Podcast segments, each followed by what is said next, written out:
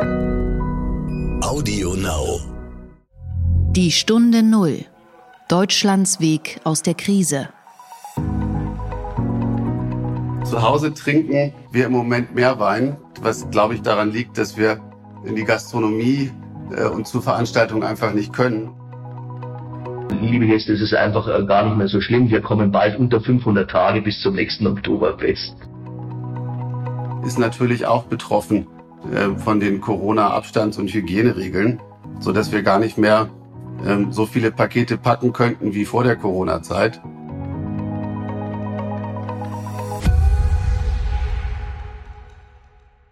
Hallo und herzlich willkommen zur Stunde Null, dem Podcast für Deutschlands Weg aus der Krise und für den Neustart. Und dieser Neustart, das lernen wir ja dieser Tage, der ist kompliziert und wir müssen uns auch immer wieder gedulden.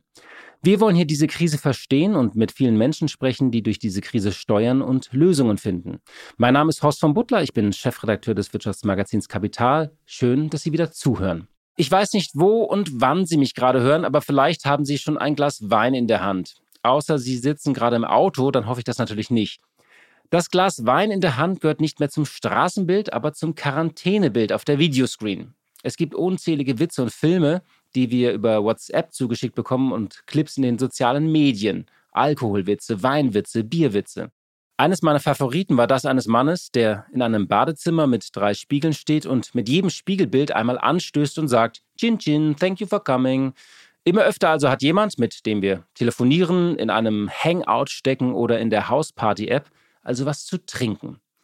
Aber trinken wir mehr als sonst oder vielleicht zu viel? Einige Zahlen bestätigen das. Der Weinkonsum ist im März im Vergleich zum Vorjahr um rund ein Drittel gestiegen. Auch bei Spirituosen, Gin oder Korn wurde gut 30 Prozent mehr verkauft. Und die Biervorräte, die sind auch um über 10 Prozent gestiegen. Das ist zum einen natürlich ernst und nicht witzig, weil es in der Isolation eben auch viel Leiden gibt und dadurch Sucht und Missbrauch. Aber viele haben sich eben auch die vergangenen Wochen einfach nur eingeigelt und ziehen sich dazu immer öfter halt ein kleines Fläschchen auf. Auf der anderen Seite können wir ja eben auch nicht mehr in Restaurants oder Bars gehen. Also dort trinken wir dann kein Wein und kein Bier. Dennoch die Frage, bekommt Deutschland ein kleines Alkoholproblem. Darüber wollen wir heute in der Folge sprechen und auch über ein anderes wichtiges Thema, das Oktoberfest. Denn das wurde diese Woche abgesagt und es war ein Mini-Tekel, eine ganz klare Botschaft, auf was wir uns in diesem Jahr noch einstellen müssen. Die Stunde Null. Das Gespräch. Ja, und zum Thema Heim, Wein und Gesang spreche ich jetzt mit Thorsten Hermeling. Er ist seit 2015 Chef von Havesco. Havesco steht für Hanseatisches Wein- und Sektkontor. Das Hamburger Unternehmen bezeichnet sich als Europas größter Premium-Weinhändler. Havesco beschäftigt 1000 Mitarbeiter und macht rund 550 Millionen Umsatz. Gerade haben die Hanseaten Zahlen vorgelegt und Umsatz und Gewinn sind 2009 leicht gestiegen. Zu der Gruppe gehört neben dem Portal Havesco auch die Weinkette Jacques Weindepot, der Online-Versand Wir Winzer und die Marke Vinos, die auf spanische Weine spezialisiert ist. Daneben beliefert Havesco über einige Weingroßhändler, Hotels, Restaurants und Fachhändler. Der Gesamtmarkt in Deutschland für Wein beträgt übrigens 8 Milliarden Euro. Und es gibt allein in Europa mehrere hunderttausend Winzer. Ja, viele Weinhändler sagen, dass sie derzeit Wochen wie vor Weihnachten erleben. Die Deutschen bestellen viel Wein und äh, viele spüren das auch in den Zahlen. Es gibt einen Anstieg von rund 15 bis 20 Prozent. Und auf der anderen Seite fällt ja ein Geschäft komplett aus, nämlich das mit Restaurants, Hotels und Messen. Und deswegen freue ich mich jetzt auf das Gespräch. Einen schönen guten Tag nach Hamburg, Thorsten Hermeling. Schönen guten Tag. Wir haben jetzt so um die Mittagszeit, das ist, wenn man so den Bildern in sozialen Medien glaubt, äh, oft die Zeit, wo viele Deutsche jetzt schon das erste Glas Weißwein oder Rosé aufmachen. Trinken wir gerade mehr Wein als sonst zu Hause? Ähm, auf jeden Fall. Zu Hause trinken wir im Moment mehr Wein, was glaube ich daran liegt, dass wir in die Gastronomie äh, und zu Veranstaltungen einfach nicht können. Und ähm, das wird den, äh, weil wir viel mehr zu Hause sind, wir kochen mehr zu Hause. Ähm, insofern trinken wir auch im Moment zu Hause mehr Wein als in der Vergangenheit und vor der Corona-Krise. Trinken denn die Deutschen insgesamt mehr Wein oder trinken wir einfach nur anders Wein an anderen Orten? Oder lässt sich das gar nicht messen? Ich glaube, das lässt sich schlecht messen, ähm, weil wir nicht wissen, was in der Gastronomie und in den Veranstaltungen nicht mehr konsumiert wird ähm, und ob das zu Hause eins zu eins ähm, aufgefangen wird. Wir sehen ja 30 Prozent Zuwachs im LEH an Weinen. Ähm, wir haben im E-Commerce 50 ähm, bis 80 Prozent Zuwachs ähm, oder in, unseren Versandhändlern. Aber wie sich das aufwiegt, ist im Moment schwer zu sagen. Ich denke, äh, der Weinkonsum insgesamt dürfte ein bisschen gestiegen sein. Das wäre meine, äh, weil die Leute einfach mehr Zeit haben. Das wäre meine Lesart für den Moment. Können Sie das mal so ein bisschen beschreiben, wie Sie das versuchen, logistisch abzuwickeln? Also wie viele Pakete verschicken Sie derzeit pro Tag und wie wickeln Sie das ab? Und auch Ihre Mitarbeiter, die ja derzeit an vorderster Front dann arbeiten müssen. Ja, ähm, das ist in der Tat eine, eine, eine, tolle Frage und es ist auch nicht ganz einfach. Ähm, unser Lager ist natürlich auch betroffen äh, von den Corona-Abstands- und Hygieneregeln, so dass wir gar nicht mehr ähm, so viele Pakete packen könnten wie vor der Corona-Zeit. Ähm, das kompensieren die Mitarbeiter mit vielen Überstunden und Samstagsarbeit. Ähm, wir verschicken pro Tag als Gruppe bestimmt an Endkunden im Moment 12.000 Pakete. Und wir könnten viel mehr verschicken, äh, wenn wir es denn könnten. Aber wir müssen die Nachfrage schon ein bisschen einbremsen, indem wir weniger Marketingaktivitäten machen. Sonst rutschen wir ähm, aus dem für den Kunden akzeptablen Zeitfenster der Lieferung raus. Das ist ein bisschen Handel unter erschwerten Bedingungen, aber ich will hier gar nicht klagen. Ähm, das ist, ähm, ist ja auch ein bisschen ein Dienst am Kunden, dass wir die Weine jetzt nach Hause bringen. Sie haben ja diese Woche Zahlen vorgelegt für das vergangene Jahr. Die waren gut, die sind äh, leicht gewachsen in einem Markt, der insgesamt eher schrumpft. Was erwarten Sie denn für dieses Jahr jetzt? Sie sind ja in ganz unterschiedlichen Geschäftsbereichen. Zum einen haben Sie eben Online-Versandhandel, zum anderen beliefern Sie Hotels und Restaurants und das fällt ja jetzt auch alles weg oder bricht erstmal ein. Was ist Ihre Erwartung für 2020? Das ist nicht ganz einfach äh, zu prognostizieren. Äh, meine persönliche Erwartung ist, äh, wir arbeiten in drei verschiedenen, sag ich mal, Segmenten im Weinhandel. Wir haben einmal ähm, unser Online- oder Versandhandelsgeschäft oder Neudeutsch E-Commerce. Da erwarte ich für das Geschäftsjahr ein Wachstum. Ähm, was wir im Moment einfach bekommen. Das wird nicht auf dem Niveau bleiben, wenn die Gastronomie wieder öffnet. Aber da werden wir eher profitieren für das Jahr. Dann haben wir einen großen Geschäftsbereich, das sind unsere stationären Läden, das ist Jacques Weindepot zum Beispiel. Auch wenn die teilweise geschlossen waren in einigen Bundesländern, wir hatten zum Teil nur zwei Drittel der Läden, also noch 200 geöffnet und 100 waren fast geschlossen, ähm, machen wir da im Grunde einen planmäßigen Umsatz. Und ich erwarte auch, dass das in diesem Jahr ganz normal weiterläuft, vielleicht mit einem kleinen Wachstum. Ähm, das Problem haben wir als Weinhändler natürlich da, wo wir nicht mehr in die Gastronomie liefern können oder in die Hotellerie. Diese Firmen, die das für uns machen, in, in Deutschland, Österreich, Schweiz, ähm, sind, sind wirklich betroffen, haben teilweise keinerlei Umsatz mehr, ähm, außer das, was sie noch in den Lebensmittelhandel liefern. Ähm, hier hängt es davon ab, also das Jahr ist noch nicht vorbei und es hängt jetzt sehr davon ab, wie die Gastronomie öffnet und wie die Gastronomie ähm, wieder hochläuft, sage ich mal. Und dann werden wir sehen, was dieses Jahr dabei herauskommt. Ähm, ich persönlich glaube, dass wir ein, ähm, ein, ein schwieriges Jahr in diesem Großhandelssegment haben werden und da auch kein Geld verdienen. Aber die beiden anderen Segmente des Konzerns, die auch für zwei Drittel oder 70 Prozent äh, vom Gewinn da sind äh, und vom Umsatz vielleicht ähm, ganz normales bis gutes Jahr haben und vielleicht sogar etwas kompensieren. In Summe sind wir überhaupt nicht unruhig. Ja? Wir machen uns nur Sorgen um die, um die Gastronomie und den Hochlauf bis zur Normalisierung. Das heißt aber, wenn man so ein bisschen auf den Markt schaut, Sie haben auch Kontakt zu vielen Restaurants. Was hören Sie denn von denen? Gibt es noch ein Verständnis für die derzeitige Situation oder gibt es eine große Ungeduld, dass man endlich wieder öffnen muss? Ja, also die, die Restaurants, wir haben wirklich zu vielen Gastronomen natürlich im Moment Kontakt und ähm, tauschen uns aus. Die, die, die haben, alle haben Verständnis gehabt, ähm, sich vor der Krankheit zu schützen und, und ähm, die Restaurants zu schließen. Im Moment ist es so, dass einfach ähm, die, die finanzielle Not drückt. Gastronomen haben in der Regel nicht so, so viel ähm, auf der hohen Kante, sage ich mal. Und da ist einfach ein großer wirtschaftlicher Druck, dass ein, eine Öffnung stattfindet. Und der über die einzelwirtschaftlichen Interessen überwiegen im Moment natürlich vielleicht dem, dem, den, also den, den Vorgaben, die, die aus den Bundesländern kommen. Ähm, es ist einfach eine, eine Existenzangst, die bei den Gastronomen da ist, weil sie auch wissen, dass mit der Öffnung nicht zwingend das Geschäft zurückkommt. Wenn es dann Abstandsregeln in der Gastronomie gibt, dann müssen sie die Köche beschäftigen können aber vielleicht nur die Hälfte des Umsatzes machen, den sie machen müssen. Und die wissen alle nicht, ob sich das lohnt ähm, und haben auch Angst vor einem vielleicht zweiten Lockdown.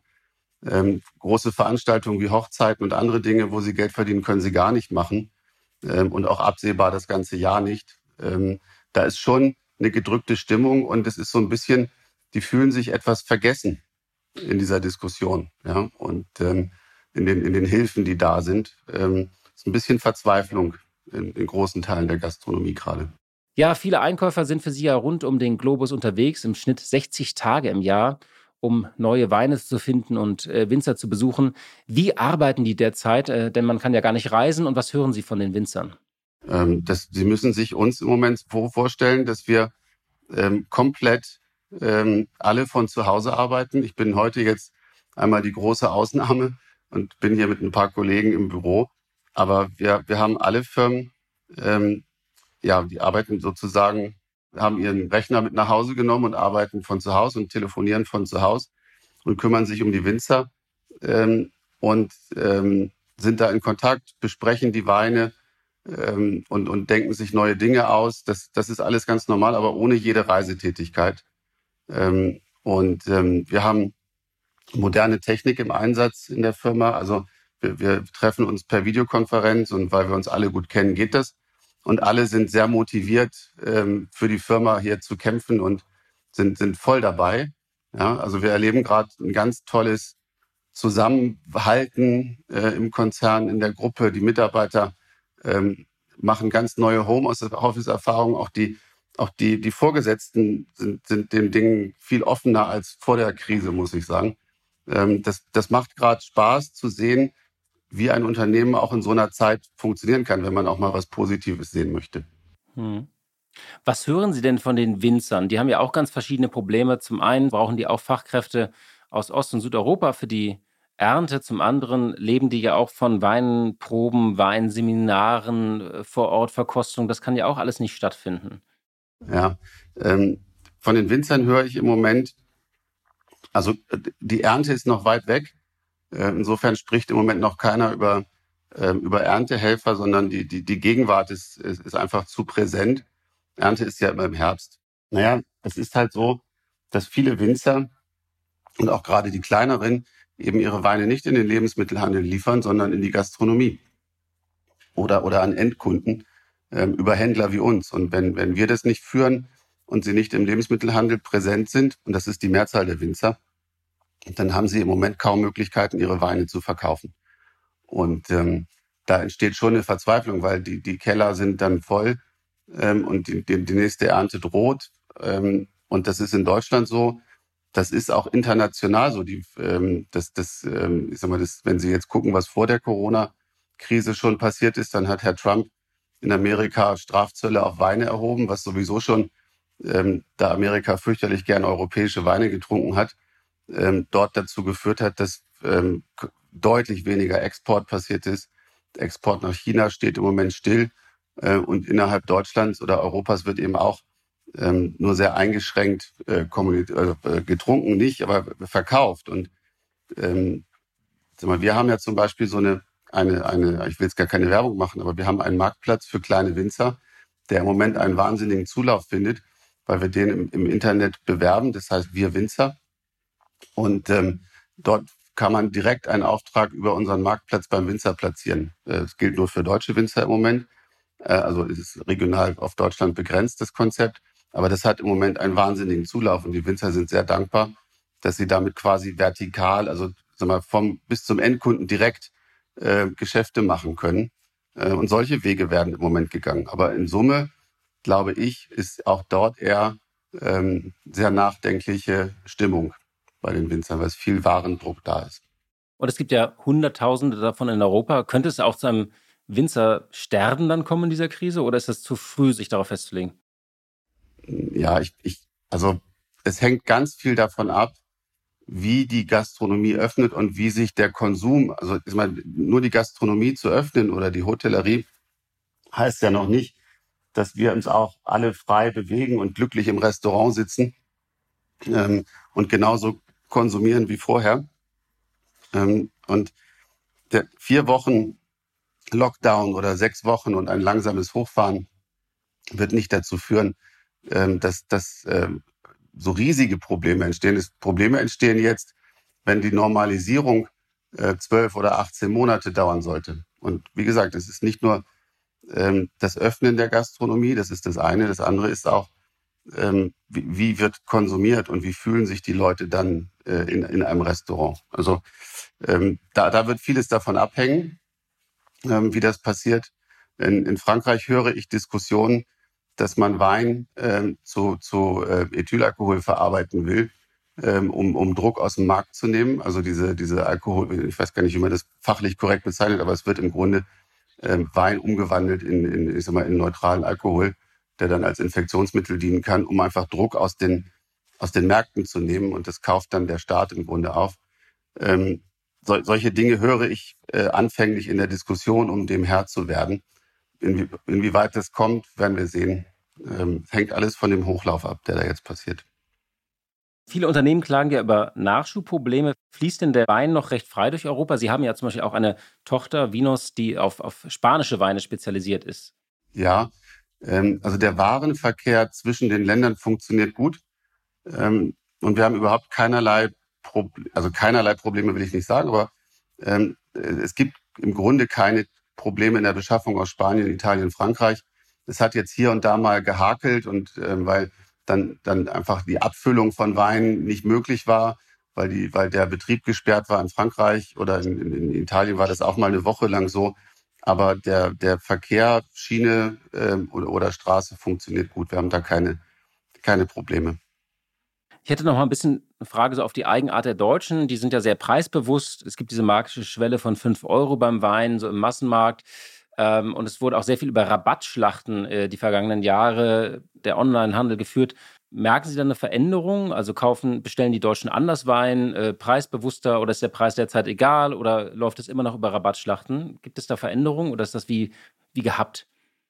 Ähm, es ist, im Grunde gibt es jetzt aktuell in den letzten sechs Wochen die, die größte Veränderung, die wir beobachten, ist, dass viel mehr Leute Wein kaufen, ähm, also viel, viel mehr Aktivität bei den Versandhändlern oder im, im Internet da ist. Ähm, und dass, dass Leute auch dann nachbestellen und häufiger kaufen, aber der einzelne Kauf an sich ist im Grunde nicht groß verändert. Vielleicht bestellen sie für fünf Euro mehr oder sechs oder mal eine Flasche mehr, aber das, was wir wirklich sehen, ist, es wird einfach, es gibt viel mehr Kunden, die sich den Wein jetzt nach Hause schicken lassen im Moment ähm, oder häufiger bestellen. Ähm, dass wir, wir sehen im Grunde auch keine große Veränderung in dem, was bestellt wird. Das ist, ähm, die Leute kaufen ihre Lieblingsweine und genießen das genauso wie, wie vorher. Ähm, alles andere können wir, können wir wirklich nicht beobachten im Moment. Ähm, ich rechne aber allerdings damit, und das haben wir in Krisen der Vergangenheit erlebt, ähm, dass wenn Arbeitslosigkeit steigen sollte oder Geldsorgen ähm, sich entwickeln, dann, dann haben wir in der Vergangenheit gesehen, dass Menschen ähm, zwar genauso viel Wein kaufen, aber im Grunde etwas günstigere Weine kaufen. Ja, dafür dann wieder häufiger. Also kaufen günstiger und kleinere Mengen, dafür häufiger. Das ist so das, was diese Firma als Erfahrung aus der Vergangenheit hat. Sage ich mal 2009 die, die, oder 8 und 9 die Finanzkrise oder auch Anfang der 2000er die Krise. Ähm, da konnte man das beobachten. Da sind wir aber heute ehrlicherweise zu diesem Zeitpunkt überhaupt nicht. Ja, das, da gibt es noch keine Veränderungen im Markt, jetzt was, was Preisstellungen etc. angeht. Ist denn dieses Zuhause-Trinken vielleicht auch ein Krisenphänomen in dem Sinne, dass es nicht äh, mit dem Shutdown zu tun hat, sondern einfach so eine Art Cocooning auch? Also, dass man sich zu Hause einigelt und so ein bisschen Trost sucht und zu Hause feiert. Manche rufen sich auch an auf Videokonferenz oder machen so Digi-Dinners, wo dann gemeinsam Wein getrunken wird. Also ist das auch äh, so ein Krisensymptom, dass man sich so ein bisschen einigelt und gemeinsam genießt? Ja, das können Sie ja vielleicht auch an sich selber beobachten. Also ähm, ich habe noch nie so viel gekocht und so gut gegessen zu Hause wie in den letzten Wochen und, ähm, und genieße das mit einer Flasche Wein. Und ähm, wir sind da sehr bewusst. Das ist ja auch ähm, vielleicht für viele eine, ein schöner Moment oder der, der, der, das Highlight des Tages, ähm, wenn, wenn andere Dinge so ein bisschen reduzierter werden und die Arbeit eingeschränkt ist. Ähm, dann, dann gönnt man sich das. Und ähm, das, das das glaube ich, dass das sehr bewusst auch ein Cocooning ist. Es sind, es sind ja vielleicht die schönen Familienmomente. Und ich erlebe auch Kunden, und wir haben Kunden, es gibt so, also es ist jetzt nicht die Masse, aber es gibt natürlich Menschen, die uns auch anrufen und sagen, Mensch, ähm, können wir, ähm, wir, wir wollen uns mal was gönnen, ja, äh, wir wollen mal einen richtig guten Wein trinken. Haben Sie da Empfehlungen? Ja, also es gibt Menschen, die sich bewusst belohnen und, und auch, auch Dinge ausprobieren. Das ist jetzt nicht die, die breite Masse, aber sowas haben wir natürlich. Und ähm, wir haben jetzt auch angefangen in einigen Firmen, diese Videokonferenzen, also dieses, dieses ähm, online gemeinsam begleitet Weine äh, zu trinken und vorzuführen. Und das funktioniert fantastisch. Ja, also ähm, den Wein hat man dann ja zu Hause und trinkt ihn und kriegt quasi online eine kleine Anleitung.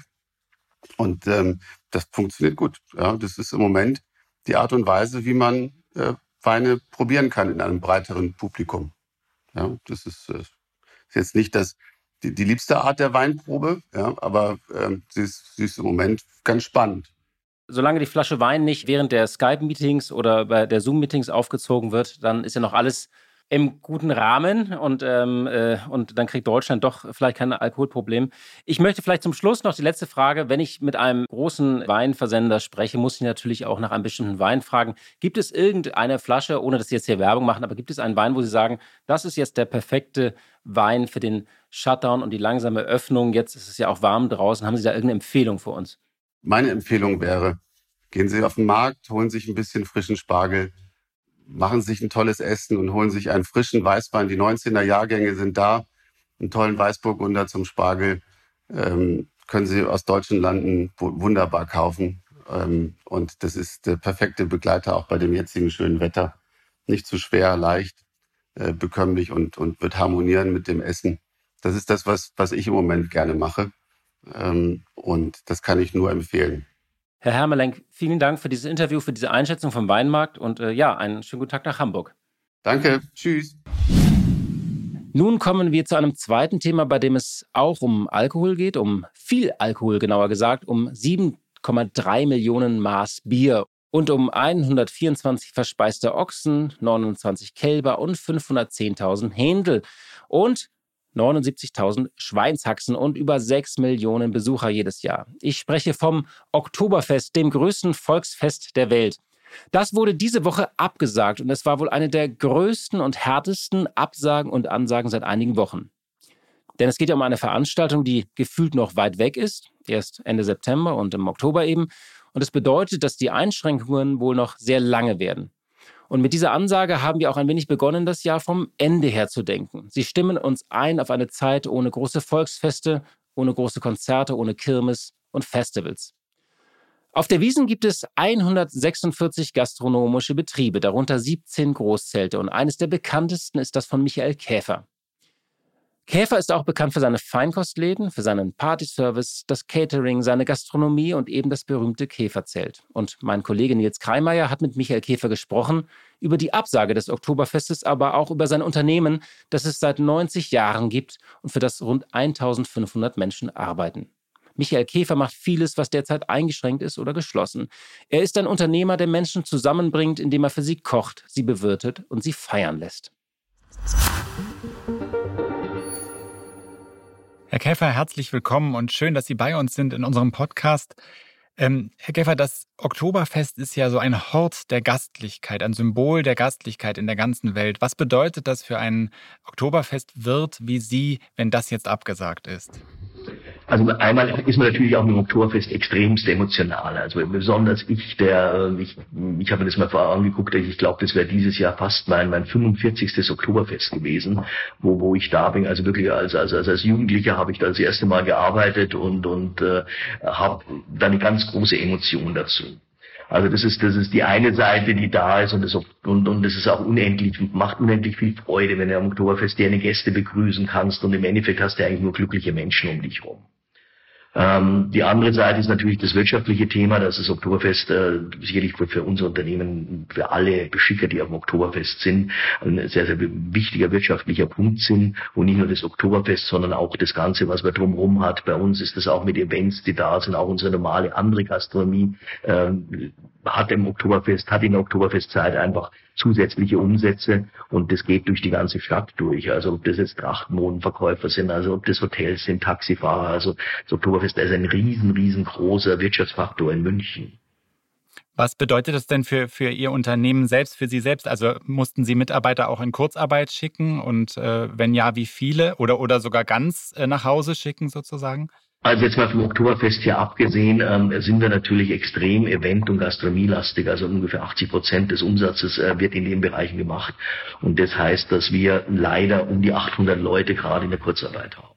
Herr Käfer, wenn nächstes Jahr wieder ein Oktoberfest, also im Jahr 2021 wieder ein Oktoberfest stattfinden sollte, wird das das größte aller Zeiten? Äh, es wird sicherlich wieder ein ganz besonderes Oktoberfest und äh, man, äh, es geht, glaube ich, im Leben immer so, man, man die Dinge, die, die, die, die, man gewohnt ist und plötzlich sind sie nicht mehr da, dann vermisst man die eigentlich erst richtig. Und genauso wird es vielen jetzt dieses Jahr mit dem Oktoberfest gehen und, ähm, und dann wird man, wird man sich einfach noch mehr auf nächstes Jahr freuen und wir, wir werden jetzt auch, wir waren, waren heute, waren wir mit unseren Mitarbeitern zusammengesessen und gesagt, was können wir unseren Gästen schicken, nicht nur an Briefen, sondern auch vielleicht einen kleinen Goodies, wo man sie einfach äh, sagen, wir, wir denken an euch und äh, klar, wir müssen jetzt auch schauen, was die Politik uns erlaubt. Was haben Sie denen da geschickt? Und momentan haben wir einen richtig schönen Brief geschrieben und haben, haben da, der, der Hauptsatz in dem Brief war drinnen, äh, äh, liebe Gäste, es ist einfach äh, gar nicht mehr so schlimm, wir kommen bald unter 500 Tage bis zum nächsten Oktoberfest. Und äh, so, ähm, und, und jetzt denken wir über kleine Herzchen nach, die wir machen können. Also einfach, dass wir den, den Kunden auch, äh, ja, zeigen, dass, dass, dass, dass, dass, dass wir an sie denken und dabei sind. Und dann haben wir vielleicht noch die Hoffnung, aber das ist wirklich eine Hoffnung, die muss die Politik uns geben. Vielleicht kann man auch äh, kleinere ähm, ja, Zelte irgendwo aufstellen oder, oder, oder wir haben auch so eine, also so, so, so, so eine Eventhütte, das ist ein blödes Wort, die so ähnlich wie unser, unser Stammhaus, wie unser Haus am Oktoberfest ist. Und vielleicht kann man da auch für, für, für 100, vielleicht für 200, was auch immer, Gäste dann doch während der Oktoberfestzeit irgendwie was feiern. Sie haben die ähm, Politik gerade schon angesprochen. Äh, wie bewerten Sie denn die Reaktion der Politik auf diese Krise, gerade auch im Bereich der Gastronomie? Das ist ja ein Bereich, der getroffen ist wie kaum ein anderer, vielleicht noch äh, zusammen mit der Luftfahrtbranche. Ähm, die Reaktion ist ja bis jetzt, es ist ja sehr schwer für die Branche im Moment zu planen. Wie bewerten Sie sozusagen die politische Reaktion? Also erstmal ähm, bin, bin, bin ich äh, unendlich dankbar, dass es das Thema Kurzarbeitergeld gibt. Also das war natürlich gar nicht so bewusst, erst auch man betroffen damit. Also da ist, das ist ein großartiges Mittel, was die Politik geschaffen hat. Äh, ich finde generell, wie die Politik damit umgeht, äh, finde find ich in Ordnung, finde ich absolut richtig. Äh, kann ich auch nur einen Hut davor ziehen, was die Leute machen äh, in, in, auf unseren Beruf bezogen ist es, ähm, bespreche ich mich jetzt einfach, weil ich einfach äh, das große Glück habe, dass wir die letzten Jahre äh, gut gewirtschaftet haben, dass wir genug Liquidität da haben und, und einfach mit die Liquidität uns äh, über die äh, über diese Monate und, und, und über längere Zeit wirklich gut helfen können. Also dass wir einfach keine wirtschaftliche Angst haben. Aber ich kann mir vorstellen, dass es viele Kollegen gibt, äh, die einfach äh, ja, kurz vor, vor, vor, vor dem Thema stehen, dass, dass es eben bei ihnen aus ist, weil die Branche ist, ist generell eine Branche, wo man eher von Hand in Mund lebt. Ähm, mhm. die, die, die Margen sind in der Gastronomie nicht besonders groß und, und viele Kollegen haben, müssen investieren, müssen das machen und, und äh, werden einfach gerade rumkommen und die haben sicherlich sich die Liquidität nicht geschaffen und für die ist es ein unendliches Problem. Und darum ähm, bin ich jetzt eigentlich sehr dankbar, dass also die ersten Themen kommen, wie, wie, wie das, das seit gestern, dass, dass, dass, dass, man einfach, dass es bessere Hilfspakete gibt, auch der Punkt, äh, dass, dass es diese, diese Chance mit der Umsatzsteuer gibt und äh, gefühlt gehe ich davon aus, dass wir irgendwo äh, zwischen Mitte Mai und, und, und, und, und Anfang Juni, dass es eben die Möglichkeit gibt, dass man eben gastronomische Betriebe wieder mit, äh, mit, mit den Regeln, den Hygieneregeln, dass man die aufmachen kann und durch diese Hilfe mit der äh, reduzierten Mehrwertsteuer, Umsatzsteuer auf, auf ähm, auf Speisen äh, hat man natürlich auch äh, das, das, das, die Möglichkeit, dass du auch ein Lokal, das normal vielleicht 80 Plätze hat, dass du das auch mit 50 Plätzen äh, wirtschaftlich führen kannst. Hm, Sie sprechen da die Pläne für eine Reduzierung der Umsatzsteuer an, wenn dann die Gastronomiebetriebe wieder geöffnet sind. Nicht, dass erst in dem Moment spielt das ja dann überhaupt eine Rolle. Vorher hilft das ja niemandem. Genau, vorher spielt es keine Rolle, aber da gab es ja gestern schon das Signal, dass das oder heute in der Früh das Signal, dass man sich da ähm, in, in, dass man sich da darauf im Kabinett geeinigt hat. Und das, das ist sicherlich schon mal ein wirklich ein Hoffnungsschimmer, der, der, der einfach uns, uns sicherlich allen in der Branche die, die, die Chance gibt, also dass man wirklich auch überleben kann, weil das ist ja auch wichtig, weil, weil Gastlichkeit ist, ist ich glaube, man merkt es auch erst äh, jetzt, äh, dass plötzlich, wo es plötzlich alles nicht mehr da ist, wie schade es ist, dass es keine Lokale mehr gibt, wo man sich treffen kann. Herr Käfer, ich danke Ihnen recht herzlich, dass Sie bei uns waren. Äh, wir haben uns sehr gefreut. Vielleicht sprechen wir uns das nächste Mal dann wieder und es findet wieder ein Oktoberfest statt. Ich danke Ihnen vielmals. Aber bitte machen Sie auch Ihren Lesern einfach Mut und Hörern einfach Mut, dass das also auch aus meiner Branche einfach was zu tun ist. Das, das, das ist wichtig. Wir bemühen uns. Danke, Herr Käfer. Alles Gute. Ja, tschüss. Ja, vielen Dank. Dankeschön. Auf Wiedersehen. Blick in die Märkte. Ja, zum Schluss haben wir jeden Freitag noch einen Blick zu den Börsen mit meiner Kollegin Katja Dofl in Frankfurt. Sie leitet dort das Börsenstudio von NTV. Hallo, liebe Katja, nach Frankfurt. Hallo Horst, ich freue mich hier zu sein. Schon wieder Freitag, kaum zu glauben. Ja, der Ölpreis hat diese Woche die Märkte bestimmt. Es war das Thema Nummer eins, denn der Preis für Kontrakte im Mai ist teilweise unter Null gefallen. Was ist genau passiert, dass man Öl bezahlen muss, um äh, dass es jemand anders für mich einlagert? Und äh, wie sehr hat das Thema die Börsen bestimmt? Den Ölpreis kann man ganz gut als Konjunkturbarometer nutzen. Wenn der Preis hoch ist, wenn er steigt, dann brummt die Wirtschaft, es wird viel gereist, man braucht Benzin, man braucht Kerosin in Flugzeugen, Unternehmen brauchen viel Energie für die Produktion. Wenn er dann ein bisschen fällt, ist das eigentlich positiv, weil das für Unternehmen geringere Kosten bedeutet. Fällt er allerdings dramatisch, so wie jetzt, dann ist das ein klares Zeichen dafür, dass die Konjunktur schlechter läuft oder sogar stillsteht aktuell im wahrsten Sinne des Wortes, weil überhaupt nicht geflogen wird und kaum Auto gefahren wird, die Unternehmen teilweise ihre Bänder stillgelegt haben und damit der Ölpreis ein Zeichen für eine sehr schwache Konjunktur ist. Gleichzeitig wird auf dem Ölmarkt auch viel spekuliert und das hatte diese Woche sogar zur Folge, dass Händler die Papiere besaßen, die eigentlich einen Anspruch auf physische Öllieferung bedeuten, zahlen mussten und gerne gezahlt haben, um diese Papiere loszuwerden, weil natürlich niemand Interesse daran hat, tatsächlich Öl in Empfang zu nehmen, weil man es momentan einfach nicht braucht und nicht lagern kann. Und dann wollte ich dich noch zur Lufthansa befragen. Die fliegt ja derzeit nur noch mit äh, zweistelligen Nummern und die Flotte ist auf dem Stand von 1955. Die meisten Flieger sind am Boden. Und wie zu erwarten, gab es jetzt einen Milliardenverlust. Kannst du uns das kurz schildern, was die Botschaft der Lufthansa diese Woche war und wie schlimm die Lage ist? Fluggesellschaften, die haben es besonders schwer, weil sie so gut wie kein Geschäft mehr haben. Die Flugzeuge stehen am Boden. Viele fragen sich, ob unser Leben jemals so wird wie vor der Krise, wo geflogen und gereist wird. Und klar ist jetzt schon, es wird Jahre dauern, bis wieder so viele Fluggäste unterwegs sind wie vor der Krise. Bedeutet natürlich für Fluggesellschaften wie die Lufthansa dramatisch schlechte Zeiten. Alleine im März hat die Lufthansa 1,4 Milliarden Euro verbrannt. Kein Wunder, dass da verhandelt wird um ein staatliches Rettungspaket, denn sonst kann die Fluggesellschaft nicht überleben. Der Staat hat natürlich Interesse dran, seine größte Fluggesellschaft zu unterstützen. Nun ist die Frage, gibt es eine komplette Verstaatlichung? Gibt es Unterstützung? Die Lufthansa hat kein Interesse an einer kompletten Verstaatlichung. Die wäre vielleicht auch nicht zielführend. Das Management möchte sich am Ende ja selber aus der Krise rausmanövrieren. Es wird allerdings schwierig und die Lufthansa-Aktie gehört zu denen, die immer weiter abstürzen und keinen Boden finden. Ja, Katja, dann danke ich dir sehr für diese Einschätzung und wünsche dir ein schönes Wochenende und schöne Grüße nach Frankfurt. Tschüss und ein schönes Wochenende allen unseren Zuhörern zu Hause. Ja, liebe Hörerinnen und liebe Hörer, das war's für diese Woche. Ich danke Ihnen sehr, dass Sie uns treu geblieben sind. Und wenn Ihnen dieser Podcast gefällt, dann hören Sie uns weiter und sagen Sie es auch gerne weiter. Teilen Sie uns einfach oder empfehlen Sie uns über WhatsApp oder über soziale Medien. Wir sind am kommenden Montag wieder für Sie da. Bis dahin sage ich ein schönes Wochenende und ziehen Sie sich gerne die eine oder andere Flasche Wein auf. Ich werde es auch tun. Die Stunde Null. Deutschlands Weg aus der Krise. Dieser Podcast ist Teil der Initiative Gemeinsam gegen Corona.